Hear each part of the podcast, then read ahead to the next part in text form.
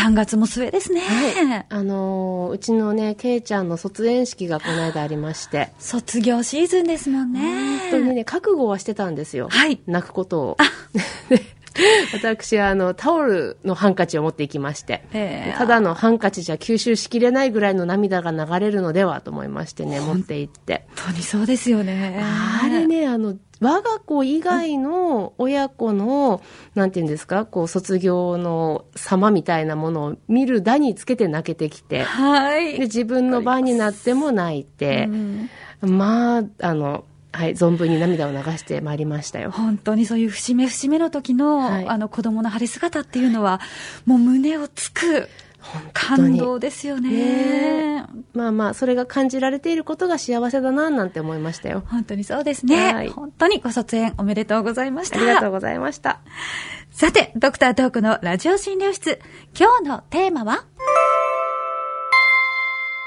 あなたのルーティンありますか？というお話です。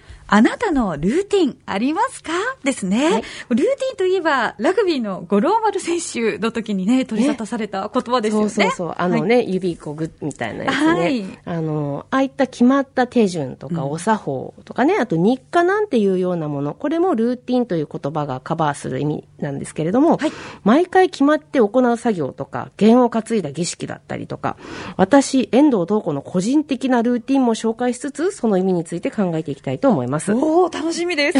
山本さん、ルーティンあります？私、朝だけは朝食までの時間の使い方の流れは、まあ、決めてますね。ほうほう。歯を磨いて、顔を洗って、で、顔の保湿をしている間に、軽い運動をするっていうようなことは毎日変わらずやってる運動するの？あ、ちょっと、あの、ちょっと本当に運動不足なので、肩こりもねいですね肩こり、肩こり対策です。偉すぎますね 素晴らしいですね。とも先生のルーティンは？あの、私、ルーティンというか、私、基本的にすごく自分ルールみたいのが強い人間なんですよ。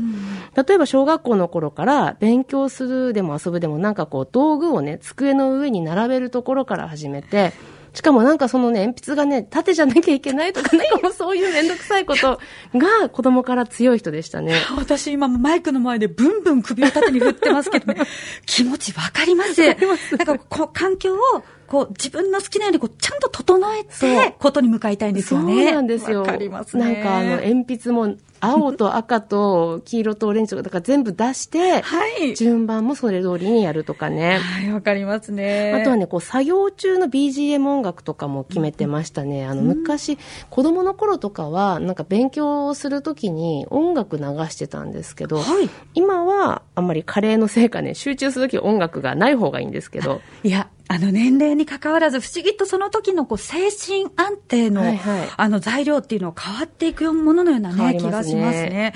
えちなみに音楽といえば、トコ先生はどんな音楽がお好きなんですか？今でもね、すごく思い出すのは、はい。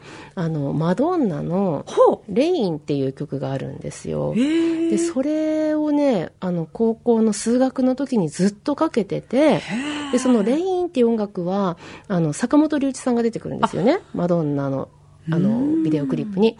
で、なんか、マドンナがこう歌う時に、まさにこのスタジオみたいな感じで、坂本龍一がね、こう、つまみをぐーって上げたりするんですよ。それがもうすごく印象的で、ずーっとそれかけてて、今でもね、その音楽時々聞くと、数学って思います。数学やんなきゃみたいな。もうね、刷り込みのように、イコールになってるんですね。コールになってますね。音楽ね、ううん。今は無音がお好き。今は無音がいいですうん。ね。集中するのにはというなんかもう消しちゃいます。全部消して。もううるさいみたいな感じになっちゃってますけど、まあ、こうしたルーティンっていうものについて、私の疑問としてはね、これって人間っていう動物の習性なのか、それとも社会という環境がルーティンを人間に求めてるのかっていうのがあるんですよね。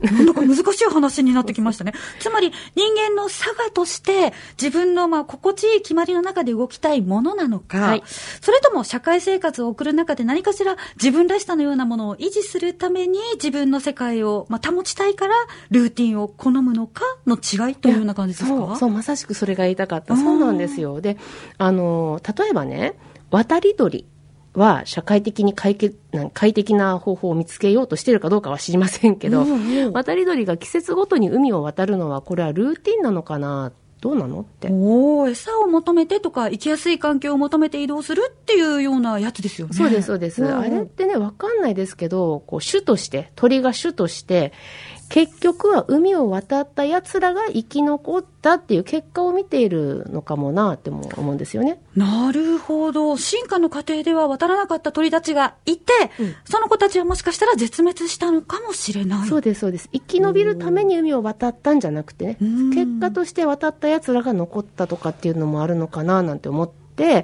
で、人間のことを考えてみるとね、うん例えば、習慣的な運動は生活習慣の予防になりますみたいなやつは、たくさんの研究が示している一つの確からしい結果なわけですよね。ああ、もう適度な運動はどう考えても体にもいいですし、はい長生きにプラスですもんね。そうですこれそうです海を渡る方の鳥の感じですね。そうそうそう。で、習慣的な運動をした人間たちが、より生活習慣病にならないで長生きしたとしたら、ね、生き残った、みたいな感じだとしたら、これって渡り鳥が海を渡るのと似てないかなって思ったんですよね。でも一方で、先ほどのこう生活習慣病にならないようにと言って、厚生労働省がある程度の運動を進めるっていうこと。これは見方によっては社会が人にルーティンを求めているっていうふうにも見えるかななんて思って。なるほど。じゃあ、もうここでは2つの見方ができるということですね。うんどちらも運動するということに関しては、まあ自分的に行動するっていうことにはなるんだけれども、まあ動機が違うと。はい。で、両者に、まあ、少し意味の違いが生まれるんですね。能動的な運動なのか、まあ受動的な運動になっていくのかっていう。で私はその社会性っていうのが人間の整理、ねあり方かなと思うので、まあ、実はそれって同じこと言ってるんだよみたいな落としどころもあるのかなって思うんですけど、まあ、ルーティンっていうのはその行為が何であれ自分なりにやりやすい環境を作るっていうような意味合いがありますよね。うん、儀式的な意味ですよね。そうです。で、これはよく言われてることですけれども、ルーティンにすることでその行為が安定する。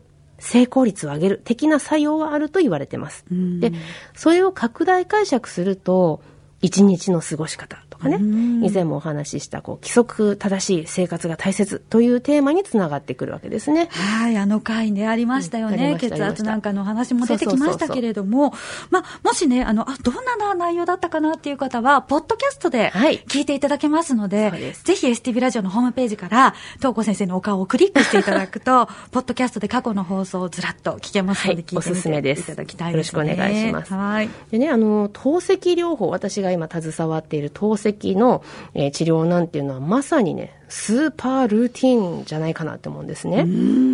あの、患者さんによってグループ分けがあって、月、水、金というクールに透析やる方。あとは、火、木、土というように透析をやる方。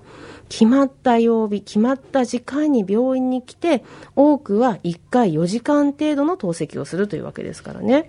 本当にスーパールーティン。でしょ？ですよね。うんそうなの。で、それは、こう、社会的な生活と自分の医療的な必要性に折り合いをつけた姿が、そのスーパールーティンなんだと思うんですけど、はい。そのルーティンを通して私はこう自分なりの目安がわかるっていうのも、透析患者さんにとっていいことかなって思うんですよね。